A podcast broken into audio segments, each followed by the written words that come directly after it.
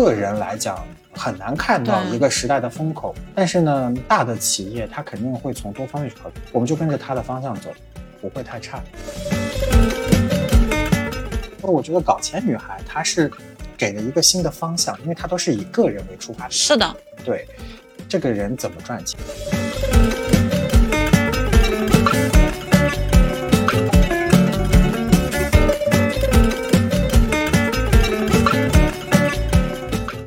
欢迎来到专注路径、期待结果前和流量 Hope Always 的搞钱搞流量系列访谈播客。如果你是有获客增长需求的操盘手、创业初期的老板，或者想要自媒体副业搞钱的人，我们每期都会精挑细选的邀请到操盘手嘉宾或者实操型的老板，去分享他们的搞钱搞流量的心路历程。今天我们请到了隔壁电台的主播微微。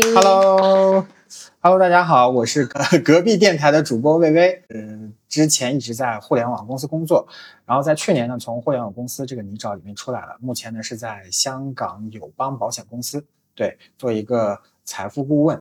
之前呢？之前的话就是达人运营啊，我跟你怎么认识的？就达人运营认识的。我昨天翻我们的那个微博私信，嗯 我发现我给你发私信还有一个错别字。这个微博私信真的是那微博号太久了，我看你都当朋友圈在发了，现在已经。现在没有怎么在用这个 号了嘛，啊。啊啊但是最早开始的时候是天天收到很多私信的，后面会发现就是有很多已经后面变成很大佬的人啊。在早期给我发了私信，我都没有怎么理人家。因为之前你是摄影师嘛，啊。啊，就我确实通过你加了很多漂亮小姐姐，哦。后来也成为了我后面做达人经济的一些资源，啊像我刚刚说小饭嘎，嗯。你帮小胖搞做过？呃，之前有做过一个线下的活动，然后让他出席。你之前是在上海是吧？我之前在杭州，哦，对我一直都在杭州，然后蘑菇街、美图，呃，后来的小影啊、中间还待了一段时间的印，然后都是在做达人相关事情。不过后来就慢慢，因为达人运营它其实在呃 marketing 下面嘛，我就后面算是一个晋升通道吧，去做了呃品牌部相关的事儿。这些资源呢，就可能没有之前对的那么密切。像前段时间那个嗯某网红啊，结了好几次婚的那个 啊，对，我给他发那个婚礼红包，就是大家都有点冷漠。那你为什么跨度这么大呢？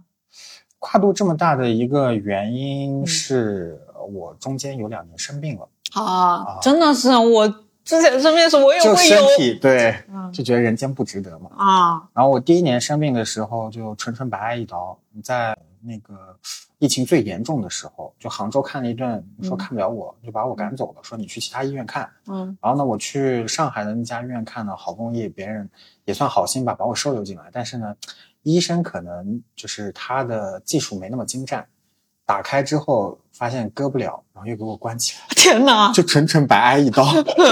太惨了吧？对，后来我就定期去复查嘛，我嗯发现就我当时是一个瘤子的状态，越长越大，我就问大夫我说怎么办，大夫就说慌不要慌，我说能不慌吗？它在长大，他说、啊那我也没什么办法，我说那那接下来它如果越长越大，因为当时已经很大，十三厘米了，哦，嗯。我说那它长到二十厘米怎么办？他说。嗯，反正你现在呢又没感觉到难受，那就先长着呗，说不定到时候医疗条件就更发达。我想这大夫也太不靠谱吧，还让我慌不要慌。然后呢，我又开始辗转各地再去求医。最严重的时候呢，我就去呃北京嘛，协和嘛，因为我当时的位置不太好，叫后腹膜。哦，嗯，当时协和有一个外科大夫，他说是后腹膜第一人，就百度百科给他的一些称号。然后呢，我找了黄牛啊、关系啊，好不容易挂到这个人的号。挂到这个人的号之后呢，这个大夫看了一下片子，说：“你走吧，把号退了吧。”我在想，绝症了吗？对，上海人家都没这么说的。然啊后说你不要担心，只是我觉得说这个瘤子位置太难了，我们嗯确实不好做。我觉得你上去之后下不来啊，他会担心风险问题嘛。你你在其他地方看看，我的建议是不要动。然后呢，我就想这个瘤子始终是个问题嘛。我又碰运气回了杭州，杭州有个大夫，他很诚恳。嗯，他很兴奋，可以说，因为他觉得我是一个案例，我是他的小白鼠。嗯他很坦诚，他就说，呃，我实话跟你讲，我确实是需要一个你这样的，呃，复杂的案例的。呃，你说我能不能治好呢？我也不敢给你打保票，就是五十五十，你愿不愿意试？哇，我就是把你当小白鼠。嗯这人也挺坦诚的嘛。那反正这个手术迟迟早都会做。对，那未来可能到三四十，它已经变成三三四十厘米了，这么大，那更难做。那我还不如就现在做掉，就赌一把，然后还赌成功了。嗯，嗯然后赌成功了之后呢，最最难的点来了。我当时就全身插满管子，我在 ICU 待了七天。七天之后，我到了普通病房，在这个病房里，我又待了三四个月。对我就没有办法进食，因为当时碰到了我的胃部神经，我的肠胃就不动了，吃进去的东西就跟貔貅一样，只吃不拉，嗯，肚子鼓得那么大，就插满管子，这根管子输流体进去，这根管子再把消化不了的流体导出来。我第一次知道说原来胆汁是绿的，我 吃进去的东西都变成小绿水出来，好可怕。那个时候待那三四个月，状态特别不好，我就想，那么工作干嘛呀？对啊 究竟为什么呢？因为我之前在职场其实混的还可以，嗯就是我还挺适合职场那一套的，嗯呃，会点溜须拍马，啊会点阴阳怪气啊，反正撕逼呢，就是基本上不能说数一数二吧，那个 前三还是没问题的，所以老板呢也很喜欢我，就是有个什么争抢资源的事情都会派我出去，所以我职场的这条路走的比较顺利的。嗯发生这个事情之后，我就觉得不值得，哪怕说我变成 P 八 P 九，那有什么用呢？我还是个高级打工的呀。对，嗯幡然醒，不要做伴，就去去去搞其他的事情。先开始想做 Web 三嘛，他还跟你聊了，他给我画饼，哎呀，我从阿里出来的哥，你给我画饼，你能画得过我？你想把我当韭菜哥？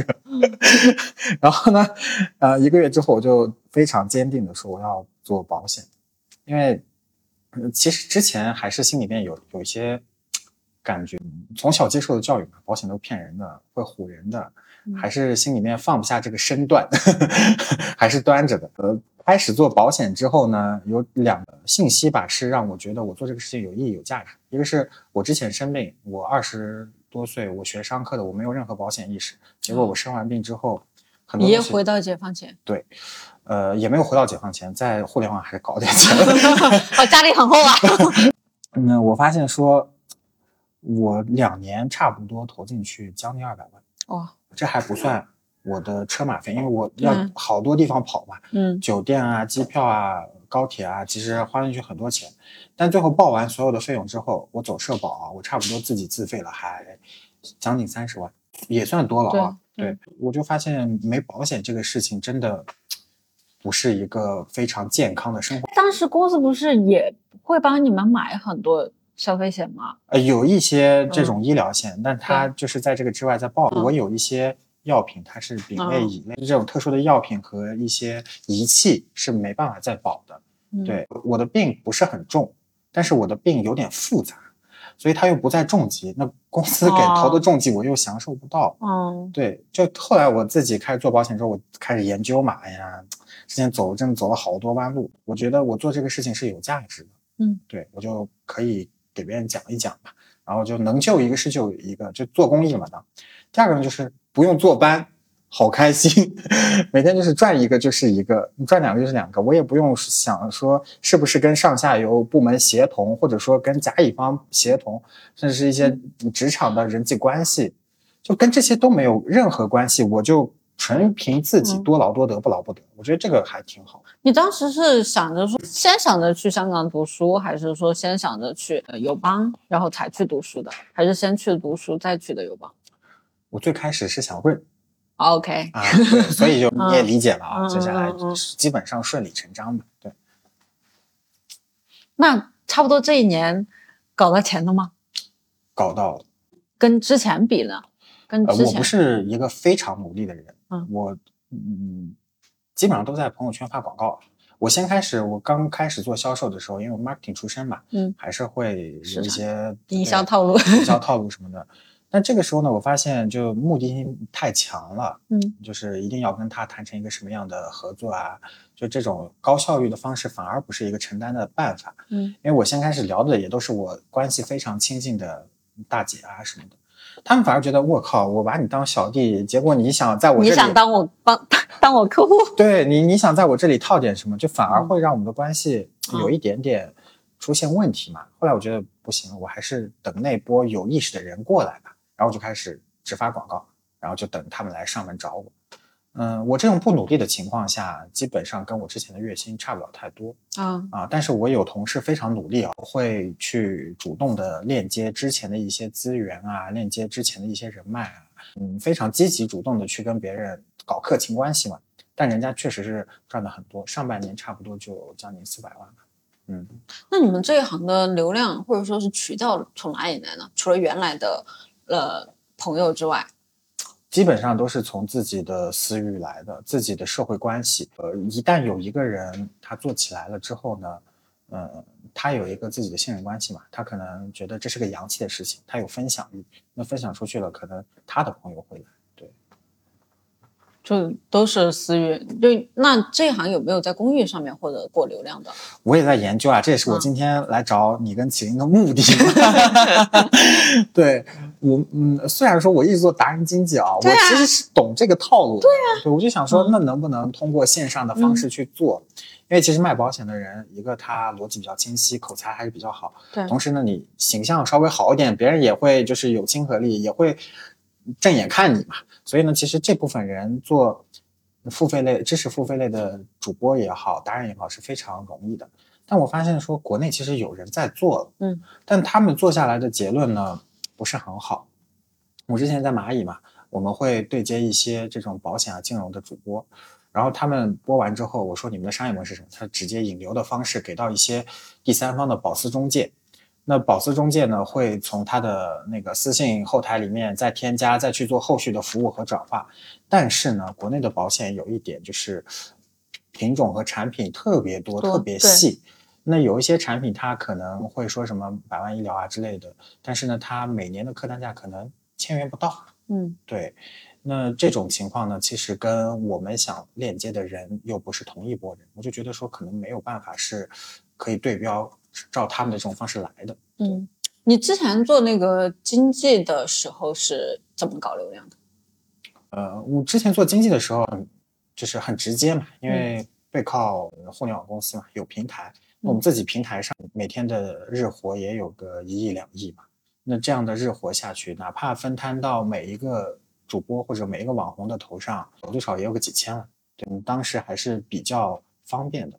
当时的一个痛点反而是说怎么帮助变现？对帮助他们变现，嗯，这只有流量没有钱对 转化。你看我做的时候，我们是一五年嘛，其实你当时已经有稳定的变现商商业模式，你就拍照嘛，对对，流量直接转化成客人。嗯，但是我们当时呢有一个问题是，呃，这些人他手上有流量，但他不知道怎么对怎么变，很多人就是开了个网店。对，就嗯。呛口小辣椒嘛，他们是最出名的嘛，他们是变现最最快的，嗯。然后就很多人也是转头来去做这些事情，所以呢，当时我们呃最大的一部分的网红达人的这个体量都来自于淘宝模特、啊，淘女郎，对因为他们长得好看，但是呢，嗯，可能大部分还是笨蛋美女啦，分蛋美女。对，笨蛋美女就是当时还没有商业模式的意识的觉醒，那还是觉得每天美美拍照，努力勤奋就好了，一天嗯咔咔咔咔拍个三百套，一套可能好一点，因为当时有几个爆款模特真的拍的很好，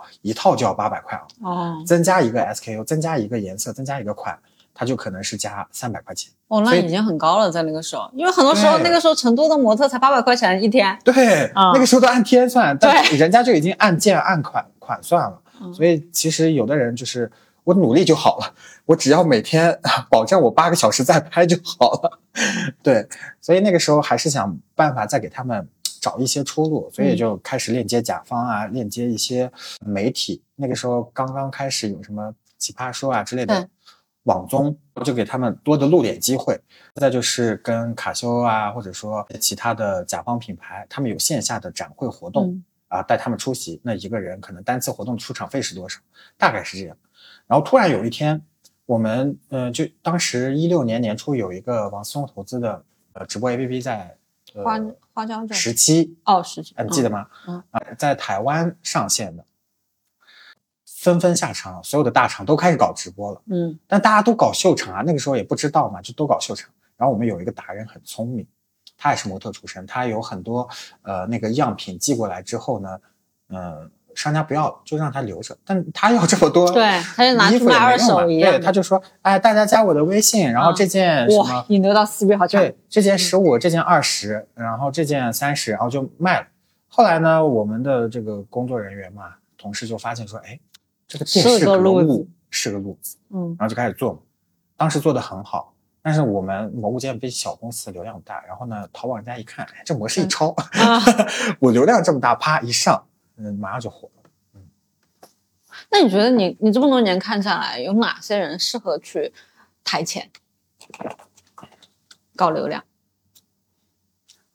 嗯，清醒的女孩，真的，你不是刚才说很多都是笨蛋美女吗？那个时候是笨蛋美女啊，现在就必须要人间清醒。对，我觉得那个时候他们是笨蛋美女的原因，是因为呃大家接触的信息也就那些，不像现在信息这么太膨胀了。对。然后那个时候呢，会机会也少，因为嗯大家还没有觉醒嘛，对大家也不知道怎么通过互联网的周边去搞钱，所以那个时候，而且他们确实赚的不不少哎。你想啊，一件一一个嗯款就能八百、那一天拍三百件，那就很多钱了。所以呢，那个时候不是说他们真的是笨蛋，嗯他们只是过得太安逸了，他觉得也不需要去通过其他的方式来搞钱。嗯所以我但反而那那批啊，那批一五年左右的达人，现在基本上全网销声匿迹了吧没有没有还没有销声匿迹。啊、有有嗯的就完全作死的啊，那那这种就不说了。嗯但是有一部分是，我觉得我是跟他在同步成长的，我是看他从十万粉变成五十万粉，变成一百万粉，后来变成全平台 B 站啊、小红书啊、抖音啊一起做全平台加起来千万粉的这种粉嗯那个主播是有的。对我能看得到说他们在一直去做转型，对有有的人因为其实前期讲道理吧，素质不高的，基本上都是什么美妆学校或者是卫校毕业的一些中专的呃模特啊，长得漂亮的女孩子，她们确实不太行的。但后来我能发现说他们在着急怎么去给自己转型，不是只有一副空空的皮囊来去做模特，因为模特总有一天对，对青青春春饭嘛，嗯总有一天容颜会老去嘛，所以能看得到他们在去给自己找出路。然后呢，有一些人呢就谈恋爱了，或者说嫁给了一个不错的人，啊这个人本身有些家底，那就接下来就把自己的平台当成一个朋友圈了嘛。嗯，然后有一部分人呢，人家就是很清醒，不谈恋爱，专心搞钱。我觉得这是我能发现到的一个特质啊。嗯，他们就非常明明显的呃有明确的目标，我就是要搞钱。那你也不要跟我整什么虚头巴脑的，因为其实有一部分网红，他可能出身比较好，嗯，起码本科嘛，是对他其实是自己觉得自己有一个时代使命，或者是有一个愿景在的。那他每次在什么流量分享大会上啊，也会讲这些，然后啊什么抓手啊，什么呃全局观啊，还有什么闭环啊，这些互联网黑话也一套一套的。但是呢，那部我说的那部分清醒的女孩呢，人家就是只认准钱，哪个钱来得快，嗯我就抄这个风口，然后三个月一个风口，这这笔快钱虽然时间短，但是这个时间段内我能快速的聚拢这一波钱，然后下个时间段又有一个其他的风口，我再马上入局，马上抄，人家就是拼的反应速度。对那现在你观察到有没有什么风口，感觉上面还可以去冲一冲的？结婚。没有啊，开玩笑啦，应该不会被听到吧？嗯，结婚？呃，我觉得是出海吧。嗯嗯，阿里出来嘛，就也会，嗯，阿里的整个集团的业务还是比较全面的，嗯呃吃喝玩乐，然后电商啊、然后本地生活，呃，医疗健康，to B 的一些 SaaS 服务，它什么也都有。但是目前发展最好的反而是出海业务，速卖通。呃，我们个人来讲很难看到一个时代的风口，但是呢，大的企业它肯定会从多方面去考虑国际形势、国内的红头文件的政策，它肯定会看得到的。对，我们就跟着它的方向走，不会太差。再一个，国内真的太饱和了，尤其做电商的人，你懂啊？嗯，我就从电商出来。对，平平各个平台的压力，各个商家的压力，货源渠道成本的压力，都是太卷了，卷不动。知识付费呢？你怎么看？知识付费，你刚才说了嘛，今年知识付费怎么赚到钱，就是教人怎么赚钱。我觉得你这个赛道就选的很好，你可以毕毕竟是有点网红敏锐度，流量敏锐度。呃网感很好，就你可以看一下那个小宇宙的一些数据好的单集啊，对，不说全部，但有一部分呃中高段位的节目啊，嗯基本上都是什么搞钱女孩啊，对，搞钱女孩就就就是我看到朋友圈里面搞钱女孩的那个主播在发，我才开始做博客的。哎是谁啊？小辉吗？对，你跟他是大学就认识，对，很早啊很早很早很早。但是我请教他也好像就是他们也搞得很好，但是我们这个栏目就好像没有冲着那种搞钱的流量方向去做，我们可能更多的是就没有找准这个播客的方向定位对是是？对，现在我们可能就是想切知识付费这个定位。嗯嗯，所以我才又开了一个那个语音一百讲，这个是我后面说啊我每天更新一个三五分钟，但是前面我们做这个就是一个访谈的，闲聊类，嗯。嗯，采访各行各业他们是怎么搞钱搞流量的，嗯嗯嗯嗯嗯，这可能会有一些企业家会不会需要他们从播客，就有点像就有有网友加过来啊，他们会觉得说我们现在更新的不多嘛，大概有个十几期的样子，嗯他会觉得很像生哥加陈前朋友圈的这种感觉。嗯，然后我觉得走切这这个赛道啊，好像也可以也可以，也可以，啊。对，这种就是前期把流量做起来之后，后端万一有有一些企业家他想要去深度的接受一些访谈，然后去推销他的一个业务。嗯，反正这种商业模式的呢，呃，D to C Lab 你有听吗？他就是做一些 D to C 品牌的呃品牌方的访谈，然后啊，他们是怎么从零到一，怎么从一到十，快讲讲。对对对，然后你们可以看一下他的。呃，讲道理，我是比较清醒啊，嗯我不是他的用户，嗯，因为我知道赚钱的模式是不可复制的，尤其是这种大企业，对，啊、也不说大企业吧，就起码一百人以上的企业吧，就是这个赛道啊、地方资源啊各个方面因素太多了。嗯，他的这些套路，我就是可以当故事听，励志一下，对 对对对，激励一下自己，也要像他一样越来越有钱。对我只能当这么来听。但是我觉得搞钱女孩她是给了一个新的方向，因为她都是以个人为出发点。是的，对，那这个人怎么赚钱？这个人是之前什么背景？怎么跨的行业？我觉得这些转变和思想上的一些逻辑，我觉得是可以去借鉴。不一定说我就完全按照他，可能他今天采访了一个啊、呃卖茶叶的，或者是嗯嗯做一些其他副业的一些女孩，呃，但是我觉得人家的这个思路，呃，我是可取的。对我觉得可能嗯你的定位也是要变化一下，因为搞钱搞流量，嗯其实是听名字是有点摸不着头脑。对对，嗯，我们一直很想切一个细分赛道，嗯，因为现在我们是各行各业也都有接嘛，嗯。然后就会发现精力太分散了，就是每进来一个新项目，我们前期要花大量的时间去调调研研这个项目，了解，对。对它的一个赚钱逻辑，它的一个流量方向，它的一个对标东西，我们就很累，甚至我觉得你你你要不然就去分析嗯。那些搞钱的知识付费，，OK 对，啊。你懂我的意思啊？对我们最近就接了一个项目，他就是要去做支付费，就帮各行各业去把他的专家技能变成一门课。现在其实搞如何赚钱的这个大主题的自媒体也好，嗯业务也好，还很多，不单单是播客啊，对还有什么？像我之前有加过一个什么二三九九的一个会员费的群，啊，他那个群叫什么名字忘了，非常出名那个群。然后呢，嗯、生态有数，哎呀，对，我也在里面。后来我退了，后来我退了。对，生态有数，嗯。嗯，就是他会在里面分享对。一些基金、股票啊，嗯。然后理财方式啊、国际局局势啊这种，我觉得就是可以以这种主理人的方式去约见他们。嗯，嗯他是在教别人怎么搞钱，那你可能再往上一对，就是教这些教别人搞钱的人怎么么搞搞钱。是我们我们下一个新进入的项目就是这个。那嗯，这样的话很垂直哎，啊，对对啊，就再升我一档。对，而且还还还能抄他们的模式。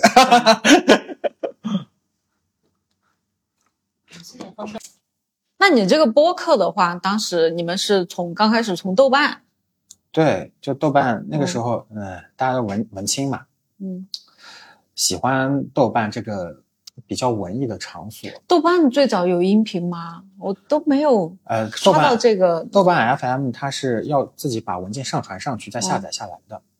嗯、有很多民谣歌手在上面。你你像我特别喜欢那个好妹妹嘛，哎哎，哎啊对我也去看过他们演唱会。啊对，然后他们最早就在豆瓣上啊是上传那个好你妹电台。嗯嗯，那啊我也听他们的。对对对，也算是跟跟学他们嘛。对啊，然后呢，慢慢的就有了什么励志 FM，就突然开始搞什么情感主播了，慢慢的就越发展的越来越多，像什么网易云啊，巴拉巴拉这些，可能是同期发展的，但是我们最早接触的，最早给我们流量 是荔枝 FM。哎，那现在就除了小宇宙之外，你们还有在其他的什么平台同步吗？我会发现我在喜马拉雅跟小宇宙同步的话，喜马拉雅全部都是假数据。啊，嗯呃，也不一定假数据，就看它数据是怎么定义嘛嗯。就它可能点进去出来，对就算一个，啊，可能还没开始听，他就算一个。对，然后也没有任何的互动，然后但是小宇宙就会加微信。对，啊、啊啊，你现在搞自己社群了吗？还没有，哦就还在凑人数。现在我们的嘉宾是比我们的听友加过来的要多的，因为我已经录了五十多期了，啊，就是听友加过来的可能就十几二十几个吧，因为我们才发了十几期，实际上我们已经有四十期的存档了。啊因为我每次见人，我都会说：“哎，我们惊呆了播客 谁给你剪了？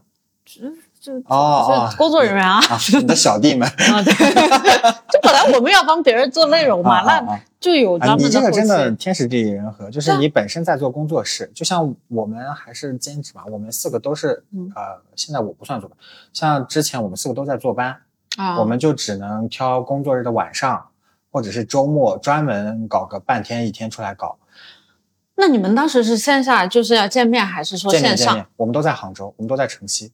哦，嗯，那是什么样的动力支撑你们去 做了这么久？我们其实先开始是想好好搞的，尤其嗯在一九年的时候，我们也去成立了公司，然后做了很多呃事情，做了策划了很多线上下的 event，然后去搞一些品牌声量的东西。但我们嗯发现说是有一点钱，有点流量来，但是这个 ROI 很低很低。对对，对，就是那后来呢，我们就嗯认定了一个呃统一了一个大家性的想法吧，嗯。就我们的目标呢就是自己爽。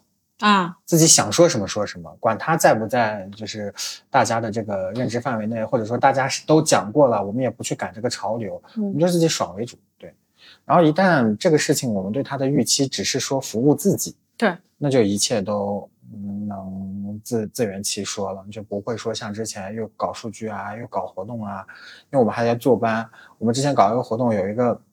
主播刀崔呃熬夜呃在那里 P 图，P 图播播客哦里面的那个内容对内容，包括嗯我们做活动，其实会花点小心思嘛，想让它变得好玩起来。做活动是线下的那种听友聚会吗？还是线上、线上、线下我们都会有。线上的活动怎么搞？我们之前做了一个活动叫地呃那个是播客地图，我们联合了几档播客，然后呢去嗯 PS 就设计了非常大的一张地图，在里面有非常多的彩蛋，这些彩蛋可能是什么门牌号，或者说呃是一个摩斯电码，我们变成一些小符号，或者是哇好文艺啊！对台阶的台阶的级数啊，这种就反正搞了五个播客，每个播客大概有四五个彩蛋吧，也就是有二十五个彩蛋。我要想二十五个彩蛋放在那，还要去拉赞助，怎么能让那个呃商家可以进到这个活动来，看到说这个玩法是能给他带来流量的，搞了很多，前前还还发货，哎呀，天是呐，我感觉真的是当个主播就正儿八经的当个主播还是不容易。对，就投入还是挺大的。对啊，就尤其我们还自己在坐班，就难上加难，所以要做好一档播客还是不容易的。像。像我现在就是纯纯粹说，哎因为会有很多老板来咨询我们的业务嘛，然后每次咨询完了之后，我说，哎，总得留点什么东西吧，就就证明我们聊过，对吧？那我就每一个来咨询我们业务的嘉宾，我都会跟他说，我们顺便聊完业务，我们顺便录一期播客吧，因为我们每天都在见老板，每天都在见老板，所以就积累了五十多个老板的一个 案例，然后就就顺便就录了，嗯没有任何的一个成本。但是我会发现他们说你们用什么设备，就是我我的评论里面下面全部都是说内容还挺好，就是这个质量不太行。质量不太行、嗯啊。我们用的就是麦克风啊，不是这种麦克风。是是专门的放在那里的。对对对，就是话筒。然后搞了录音笔，我们之前还是有一个呃，那个叫什么来着，调音台的，后来那个东西太大了，啊，我们就淘汰了，就变成录音笔。录音笔比这种麦克风有用吗？录音其其实它就是个录音机啦，也挺大的，就跟嗯个遥控器一样。你你搜应该很多，就是闲鱼上，你不要嗯专门嗯花钱买，我觉得闲鱼上有很多那种做播客半途而废的，他在转，可以直接买。对，回头推荐一下型号。嗯，那就嗯就千把块，也不是很贵，质量还是很好的，就声音质量出来之后清晰透啊。我最开始录的时候，我没有打开这个苹果的那个无损，就是还是压缩文件，然后。剪辑的时候，一会儿导喜马拉雅后台去剪，一会儿导剪映的后台去剪，一会儿导小宇宙的后台去剪，然后来回用 A 用 AU AU 是最专业也最方便的。是的，但是它的时间成本投入也很高。我们都是用、现在就是用的喜马拉雅后台去进行一个嗯一键剪辑，对，一键剪辑。然后我们差不多就你们剪一期这种一个小时的节目，大概需要花多长时间？哎呀，起码得四五个小时。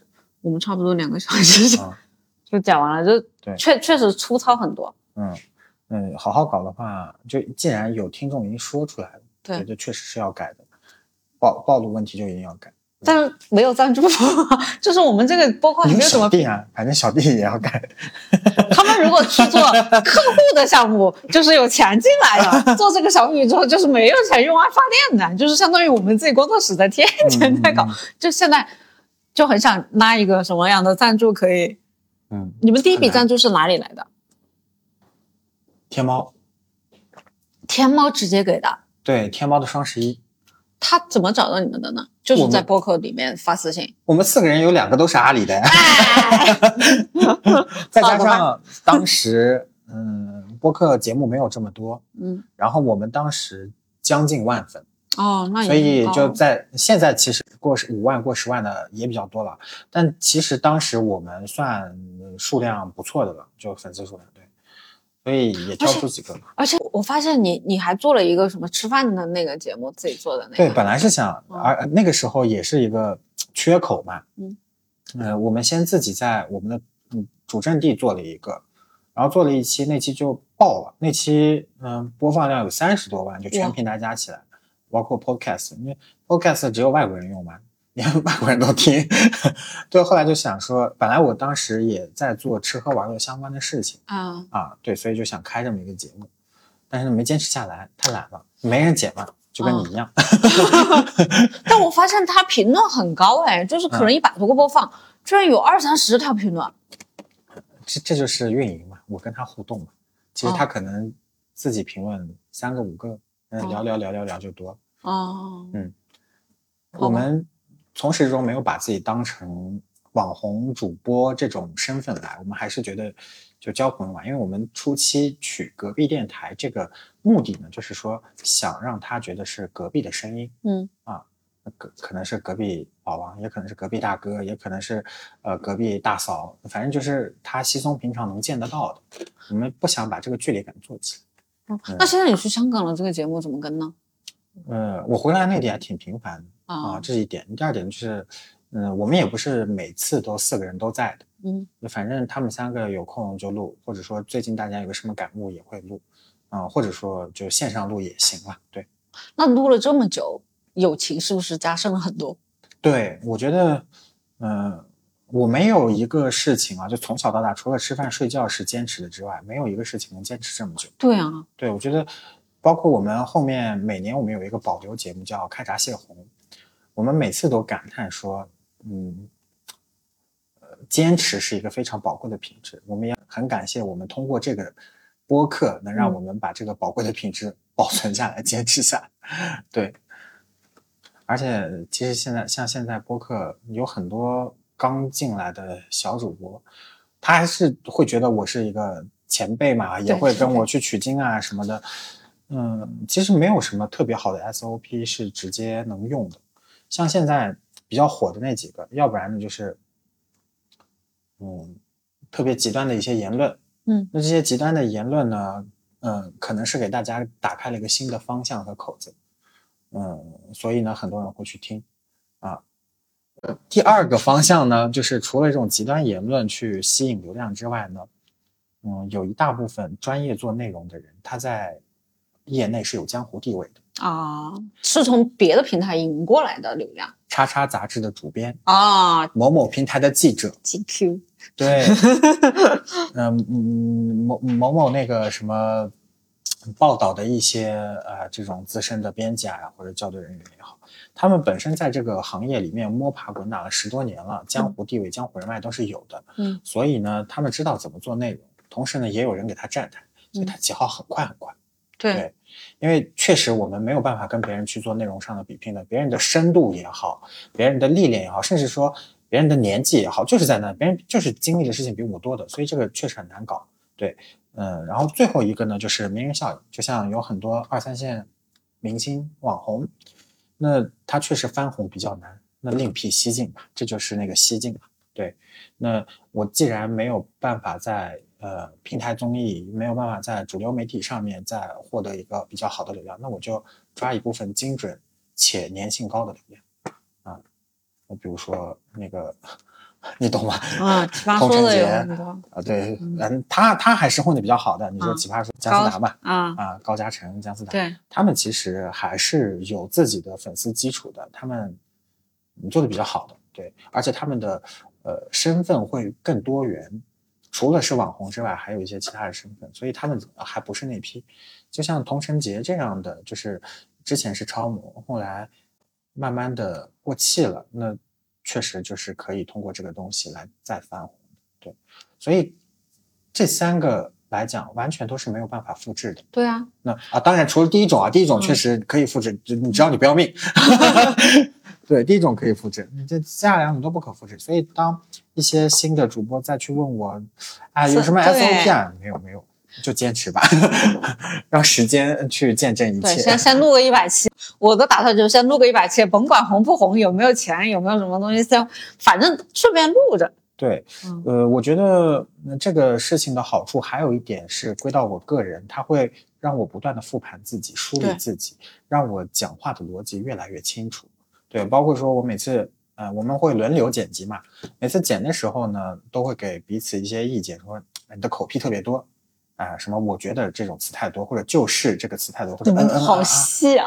因为确实，当你嗯没有画面的时候，对你没有图片的时候，你只能通过眼耳朵去去感受。那这个时候，你这个听觉就会非常的灵敏，有一些瑕疵，你就会觉得影响你的听感。对，所以嗯，算是个锦上添花吧。当然，内容为王了，内容肯定是第一了。嗯，那你们选选题啊什么之类的，因为隔壁电台好像什么都能聊。对我们给自己定的就很泛嘛，我们不是一个特别垂类的。嗯嗯，呃先开始呢，我们会看看热搜，看看最近啊别人在聊什么。嗯，但是相对于抖音来讲，人家出个三十秒的短视频多快啊！快。我们准备内容，再录再剪，热点都过了。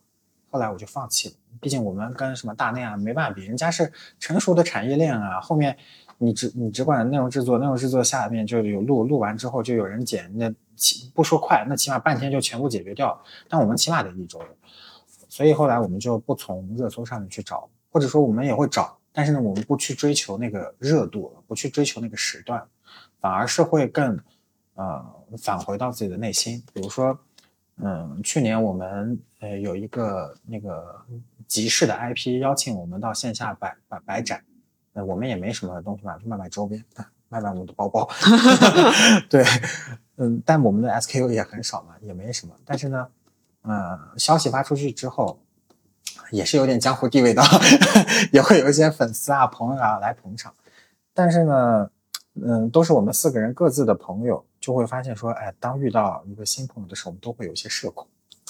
哎，这个时候就我们有有一个主题嘛，就是社恐嗯啊，对，或者是混圈子，所以我们当下就录了一个。所以基本上选题都来自于我们的日常感受啊嗯，对，我们一直自诩是体验派嘛。你看，我做手术录期播客，我去香港录期播客，我们都是体验派。对，OK，好，了解了。哎，你想要连接什么样的人啊？或者说你能给提给大家提供什么样的服务？说对，你能给大家带来的价值是什么？主要擅长什么？